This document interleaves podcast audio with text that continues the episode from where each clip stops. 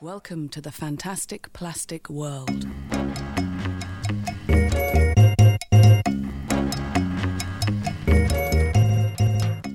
设计微颗粒和你聊聊一周设计圈。今天是四月十九号，我们照常给大家带来三个部分的内容。第一个部分呢是关于一些不同品类的跨界品牌合作。第二部分比较偏科技项，我们把它定义为数据更懂你。第三部分呢是关于微信近期的一些动态。好，那我们现在先开始第一部分。第一部分，我们给大家带来的是不同品牌之间的一个跨界合作。第一条新闻是来自于腾讯企鹅和统一旗下的九五后饮料小明同学的合作。四月十二号的时候，腾讯与统一宣布了正式达成战略合作。其中呢，茶饮料品牌小明同学和腾讯的 QQ 以及 QQ 空间兴趣部落正式走到了一起。两者是这样合作的，就是。QQ 现在不单是有腾讯企鹅这样一个形象，它其实拓展出了整个 QQ Family 的角色，它包括 QQ，还有里面的一只熊叫多福，还有 Baby Q 这样子一些形象。然后呢，这些形象可能会和统一的小明同学呢，同时会出现在小明同学的这个饮料的瓶身上面。我们未来可能会在小明同学的瓶身上面呢，看到 QQ Family 和小明同学一起讲的一系列的冷笑话。嗯，大概是这样子的。那我们为什么选择这样的一条新闻呢？我们知道跨界合作其其实是很早就有的，但是这样一条新闻其实有两个方面有它的一个价值和意义啊。第一个方面就是 QQ 它是属于一个互联网化的产品，然后小明同学呢它是属于传统的快消品。我们现在的这几年传统行业很经常去抱互联网的大腿啊，但近段时间许多互联网的产品，包括这两天我们也有看到，就是像那个京东。啊，亚马逊啊，或者淘宝，他们都开了很多线线下的店，或者收购了很多线下的超市。不单是线下传统行业去抱互联网的大腿，互联网呢，他们也没有放过去渗透到线下行业的这样的趋势啊。嗯，这是它的其中一个意义。第二个意义就在于，我们可能从前会觉得统一品牌或者说 QQ、腾讯，他们是一个品牌，然后他们的形象，它相对来说，QQ 一直是那个姿势，相对会比较冰冷。但我们从这个合作上来。来看，他们其实是一同在讲一个冷笑话，我们就可以看到这种品牌人格化的趋势。像 QQ Family 这种事情其实也蛮多的，像韩国的 Line Friends、c o c o Friends，现在美图其实他们也做了一套 Friends 还是 Family，都有这样的一个趋势，就是品牌它都。抛开了从前高冷的这种调性，他们就更加亲民了。他变得有感情、有态度，他们的品牌会更多的成为消费者的一种精神的归属地，或者说更加人格化了。我觉得这个是我们选择这个新闻的第二个目的或者意义吧。嗯嗯，我记得好像那个像小明同学，其实我关注他并不多啊，但是品牌在快消品上的人格化的漫画的这种形象，小明同学不是第一个，之前还有一个我觉得做的也还蛮不错的，张君雅是吗？那个干脆面捏脸的。对对对对，我记得还有一个，他说你不要太用力，会把我的脸捏大。我们可以看到干脆面的这种包装上面，已经感受到他那种人格化的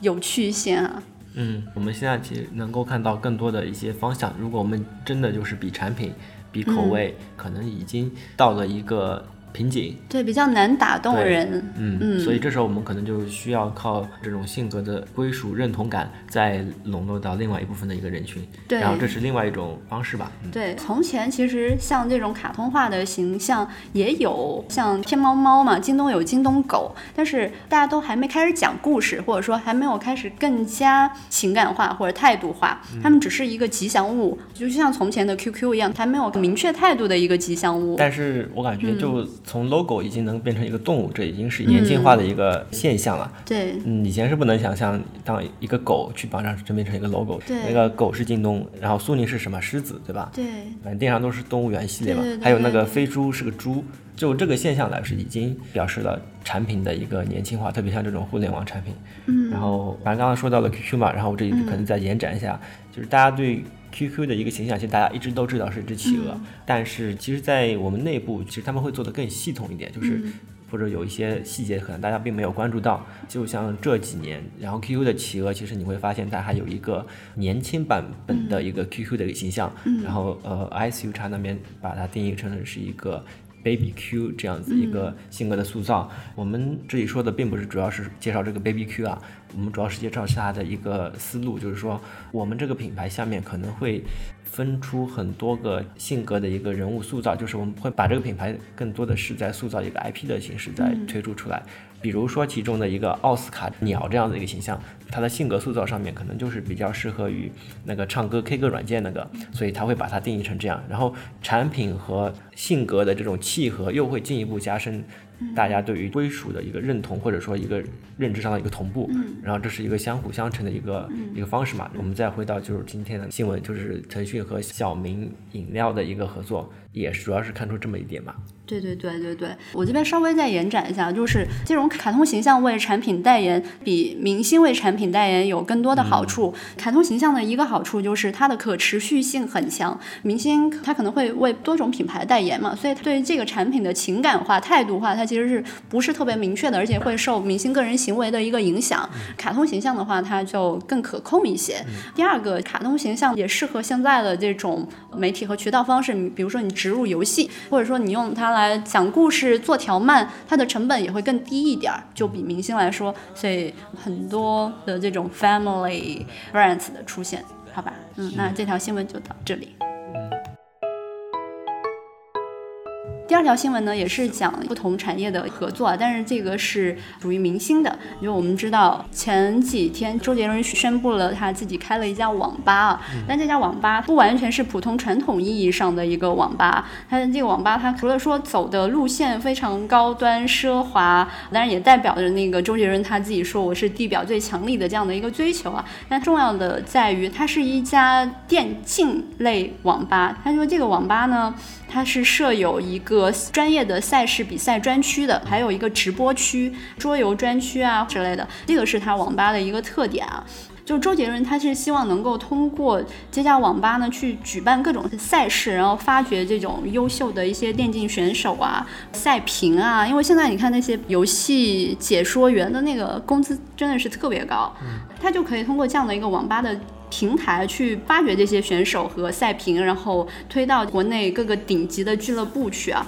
帮助这种草根玩家有机会去进入职业的一个俱乐部。那我觉得这是这家网吧很重要的一个特点。现在这种明星。开网吧，或者像韩寒明星开餐馆，然后孟非也开了小面馆，还有一些明星，他们可能有自己的自由的一个时尚品牌。最早的像那个陈冠希自己的一个时尚品牌，然后还有现在前两天我们不是在合作的时候也说薛之谦，他们才开了一年的一个潮牌，它的整个销量就已经非常不错了。所以现在很多明星他们都在将自己的个人价值最大化的变现，也促进了这种行业之间。不断的去融合、去渗透，那这也是一种产业之间互相贴标签、互相合作的模式吧。嗯，当然了，这条消息的另外一个。价值就在于整个电竞行业，我们可能知道前几年 L O L 的这种大型的国际的这种电竞比赛已经很火热了。周杰伦开了这家网吧之后，其实呢，我们就发现这个产业链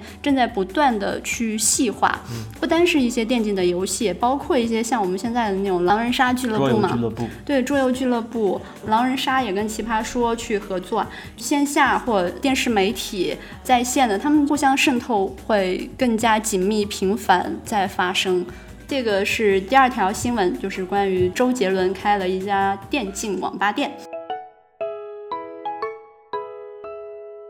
那第三条新闻呢？我们刚才提到一个陈冠希不是有一个自己的服装品牌吗？古巨基啊，还有像那个刘嘉玲，他们也有自己的服装品牌。然后古巨基和刘嘉玲还参加了四月份在上海的一个时装周。时装周呢，也算是时尚的一个代表。那他身上所具备的当然是一个时尚的标签。然后第三条新闻呢，真是我们发现这些人都是跟时尚有关的，但是呢，还有一些人也来凑了这个时尚界的热闹。嗯。肯德基和和那个必胜客，我们之前有说到一个，就是啊，我真的无法忍受香水味儿跟饭味儿在一块儿的感觉，就是两个非常不搭嘎的一个品牌，他们也合作了。然后他们的两个人的人群不能说完全的吻合，但是我们可以看到，像这种快餐品，他们也在抱时尚的一个大腿，他们也希望说自己。身上能够体现出一种年轻人的时尚的感受。所以他们也来凑了这个热闹，嗯，但是在这个凑热闹的人里面，还有另外一个人，京东。京东他也赞助了三个独立设计师到这个 T 台上走秀嘛。印 logo 了吗？有露出吗？哦，他的京东的那个合作不像肯德基和必胜客那种，它会有一系列自己服饰化的服装款啊。京东它的一个卖点就是说即看即买。在我平台上可以买是吗？对对对，就是一个模特走过，然后你就可以直接扫他的二维码，你就可以到京东平台上购买这件服装了。嗯，它的卖点是这个，然后不过它并不是所有的款都能找到的，除了说设计师挑选的比较实用的二零一七年的秋冬款。是可以直接即扫即买的，那很大一部分应季的一些春秋款，它是不能够，嗯，不能够直接即看即买的，所以它并不能真正意义上说是即看即买，但是也是一个梗吧。从前看似不相干的几个品牌，大家也互相借力打力，嗯嗯。好，以上就是关于不同类型品牌跨界合作、互相贴标签、抱大腿的这样的三条新闻。第二部分呢，主要是关于数据更懂你的一些呃技术上的一些新闻。在四月十三号的时候，今日头条发布了一个今日头条指数。呃，其实说到这个指数类的一个产品，我们在前几期的时候也刚说到了微信指数呃发布嘛。就这个新闻来说，其实呃我们关注的并不是说呃谁谁谁又发布了一个指数。如果我们只是从就是我们又多了一个指数的角度上来说，它的意义其实并不是很大。嗯，它是一款拥有七千八百万。日活的一个用户的 APP，其实和微信，呃这些类型的活跃量比起来，其实它是比较小的，它可能也就只能占领一部分的一个属性。但是如果我们把现在的几个指数，微信指数、头条指数、微博指数，还有百度指数去做一个类型上的划分的话，其实我们可以看到，它大概是可以分为三个类型啊，就是一个是用户主动搜索的，就是百度嘛。呃，用户在百度里面直接搜的。然后第二类呢是用户社交媒体的一个讨论，就是微博、微信这些指数其实都可以归纳到是一个用户的一个社交媒体的一个讨论。然后第三部分呢就是头条指数啊，不也不能叫头条指数，就是叫新闻这一类，就是它把头条指数把自个儿定位成是一个用户主动点击新闻量的一个一个指数，基本上它就等于开了另外一个场景的一个类型吧。那这个对于企业和个人来说会有什么意义或帮助？这个指数能对我们有什么作用呢？就是我感觉更多的是，我们以后去做这些创意、做这些想法、做一些传播的时候，以前是找不到标的。你说我是一个移动产品，然后在百度指数上去搜，当然百度指数有它的一个移动类的一个指数，但是其实总感觉好像。并不是很能统计进入，比如说微信里面的一些数据，这种都可能就会就会有迷失嘛。然后现在其实是各种指数或者说各种参数的一个细分，呃，能给我们更精准的一个标的去指导我们的一些方案或者说方向、创意上的一些想法，嗯。另外一点就是它会精确到每个小时，然后我们上次说的微信指数，它其实是按天来统计的，要今天过完之后，你才能够把今天的一个热点有一个呈现的一个反馈，但它其实按小时来说的，比如说十二点的时候，突然某条消息爆发了，你就会看到一个像股票一样一个。很快的一个拉升，然后这时候你就看到是什么什么新闻，它能够精确到每一天的这个新闻的一个走势，然后这就导致了我们有很多做法或者很多可能，嗯，我们可以去追热点，因为比如说像微信这样的话，你我们要等到一天结束之后才能够发现热点是什么，但是它现在我们其实只要盯着这个指数，那些追热点的那些产品就能很快或者很方便的去抓到现在最新的一个热点是什么。呃，这个也是它的一个小特点嘛，就是它能够精确到一个小时级别，对于去做这种创意或者放热点啊，就会有更多的一个可能性吧。然后这就是关于头条指数的，它能够给我们看到更细化的一个标的，多了一把工具。对，嗯。接下来的呃也是说的是我们掌握了大数据之后，我们现在能够干什么？在我们一些科幻大片里面，都能看到一些监控吧。比如说在监控里面看到的一张很小的一个脸，通过那个计算机的一个模拟计算，我们就能够把那个很糊的一个脸再精细化，或者说放大很多倍。这个似乎在我们科幻片里面能够看到的一些技术，在前段时间有一个叫罗兰梅尔顿的一个人工智能领域的一个专家。通过自己的一个算法来实现了若干或者说一部分的一个功能，然后它用的是一个 Game Boy 最老代的 GB 机的一个外置摄像头所拍摄的一个点阵的一个像素照片，通过计算机深度学习的一个计算机的一个算法，然后帮你还原出来的一个高清，也不能算高清吧，就是比较清楚，然后带成彩色的这样子一个照片的一个事情。大家如果玩过 Game Boy 的话，就知道在最初代那个黑白机时代的 GB，其实它的一个屏幕其实是比较小的。然后当时的一个技术也导致了，当时是两百多乘两百多的一个小屏幕嘛，就是点阵，我们都能够数到那个像素小格子的一个方块大小。呃，用那个机子的一个外接摄像头去拍一张照片。那就基本上像我们很早以前那种手机拍出来的那种黑白照片，都有带点阵的，像那种色阶那种感觉一样的照片，通过了它的一个智能的一个算法，然后把它变成了一个彩色的一个照片，这样子一个技术。啊，不过它这个技术其实和我们刚才一开始所举的一个例子来说，其实还是有点差别的。呃，我们一开始说的一个理想状态是，任何照片都可以通过这样子一个算法都可以放得很大，呃，或者说精细化。其实，呃。就是以现在的一个人类的一个科技水平来说，其实还并不能做到真的像科幻片那样。我们现在能做的，也就是通过定制或者说学习固定的途径。对于这个例子来说，就是那个 Game Boy 的一个外置摄像头所拍摄的一个画面，它通过呃学习了大概有四万张的一个照片之后，就能够自个儿生成后面的。呃，一个彩色照片，其实它能完成的只是一个定向的一个还原。当然，这个只是一个技术上的一个研究或者说实验尝试吧。看似这种大数据的一个学习或者说智能的一个演算，对于我们生活来说还是有点远。但日常来说，我看到一个例子，就是谷歌其实在这种图片搜索领域开始做他们的一些尝试，并且已经应用到了日常生活中来。就好比谷歌 Photo，谷歌 Photo 呢，它已经能够。大概简单的知道这张照片是猫还是狗。当然，猫和狗其实是人类后面去给它做的一些定义嘛。计算机永远不知道这只猫就是代表猫，呃，但是它可以通过这种学习，呃，学了比如说四万张图片的猫，它就能够把这个猫的一个呃简单的一个性格或者说轮廓性格啊，就能够把这个猫的一个简单的一个轮廓特征，呃。把它提炼出来，它是说它一张照片是有二十二个层，二十二个纬度。比如说，呃，第一层它只是学习猫的两个尖耳朵这样子一个特性，再进入下一层，比如说两个圆眼睛。好。二十二个条件全部符合之后，或者说做到第二十个，它都能判断这张照片是猫了。哎，它在它在那个这个维度里面需要人工辅助吗？就比如说尖耳朵的这种人工辅助，就比如哎，这个是其中，就是我们需要把它定义为这尖耳朵是一个维度，还是说这二十二个维度都是由机器自学自己定义出来的？我感觉应该是它是通过大量的一个数据。大量的猫的一个照片，然后去提炼出了这么多的一个维度出来，然后这也是不是人工定义的，而是机对机器的一个自己学习，所以就有一个说法，就是说这个学习能力的一个呃好坏啊，就是你这个维度分的是否够多。如果你分得很细的话，这个计算机能够分辨出拥抱和摔跤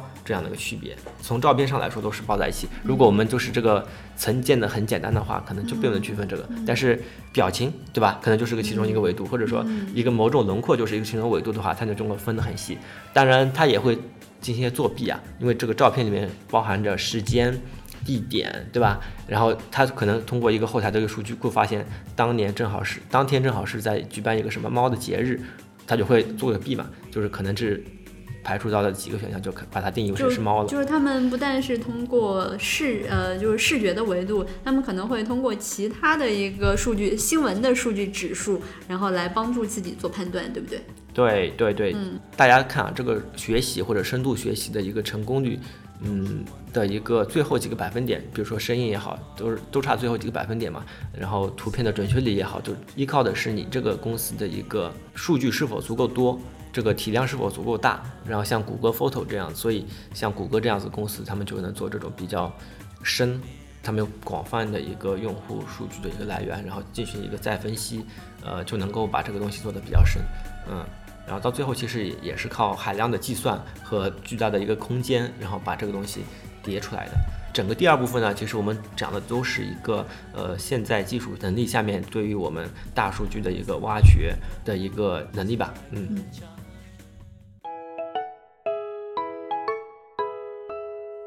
第三部分呢是关于微信这边的一些新闻。在四月十八号的时候，微信发布了一个新的微信小程序码，呃，它的一个图案样式就有点像是一个太阳，然后的一个发散状的一个图标，呃，然后在这两天的时候，我们也可以在朋友圈里面比较密集的看出各种这样子二维码的一个展出吧，呃，它其实是一个基于微信下面的一个私码。呃，说到这个二维码呢，其实以前我们用的可能是有各种编码，有公开制的，比如 QR 码，它们都是一个公开开源的一个形式。呃，然后微信这个呢，是自个儿在微信体系下面独立建立的一套规则。不管是微信也好，还是其他公司也好，其实他们都有一些自己的一些私码，比如说 Snapchat 还有 Facebook。呃，当然这个图案样式上会有点差别，但是原则上也是差不多，就是他们只能够用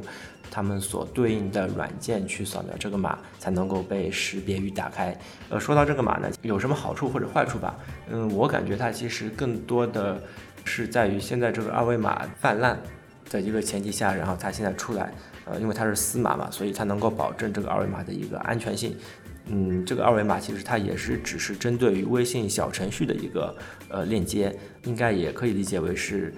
微信为了小程序，然后给人一种安全的一个感觉，主要是解决就是我们在路边看到的一个呃二维码，然后我们可能怀疑它的安全性啊，不敢去扫。但如果我们看到这个定制的一个官方有标识的一个小微小程序的一个码的话，我们可能就会更放心一点。这个是关于微信小程序。呃，二维码的一个新的一个样式上的一个新闻，还有另外一条关于微信比较大的一个新闻，就是四月十九号晚上十七点开始，然后 iOS 版的微信公众号平台的一个赞赏功能，呃，将会被关闭。呃，iOS 端的用户可以通过二维码转账的方式去支持以前的一个公众号，安卓机呢，或者说其他平台的一个客户端并不会受到影响。这个新闻可能这两天大家都已经看到了，嗯，也有更多的解读的一些文章。然后这里面可能主要是由于一个支付方式的一个改变。以前我们用的都是微信内部的一个支付，然后现在可能苹果更希望我们接入它的一个 IAP 的一个支付的一个体系。呃，当然这里面会涉及到，比如说它会提取到百分之三十的一个分成啊，呃，这样子一个一个问题。然后可能大家都有一些利益冲突吧。嗯，然后这个大概就是这件事情的一个起因。然后在那个是十九号的一个新闻嘛，呃，在二十号凌晨的时候，微信官方的公众号“微信派”呃也发布了进一步的一个消息，呃，应苹果公司的一个要求，赏赞功能的一个形式可能会再次的一个进行一个调整。呃，根据苹果公司的规定，iOS 版本的微信公众号。的赏赞功能将会被关闭，然后其他的客户端呃仍旧可以使用，同时个人的转账功能也会被关闭。就是说前面所说的二维码的一个转账功能，应该现在也是会被不允许。当然中间可能会有一些很多的一些利益冲突，然后我们这里并不会做更多讨论吧。呃，我感觉可能更多的是创作者的积极性应该还是会被打击一些，不管是出于某种利益吧。不管你是通过苹果的一个内购，因为它会抽走百分之三十的一个提成嘛，呃，还是说，呃，这个功能被关闭之后，以后我们是没有没有这个途径去完成它以前的一个赏赞这样子一个功能。总体来说，内容创作者的积极性上应该都会有一些打击。然后，以上就是关于微信的一些新闻与动向。好，那我们这期的节目就是这样。嗯，大家可以通过网易音乐、荔枝 FM 上搜索“设计蛋白粉”或“设计微颗粒”订阅与收听我们的节目。这期就是这样。嗯嗯，好，拜拜，拜拜。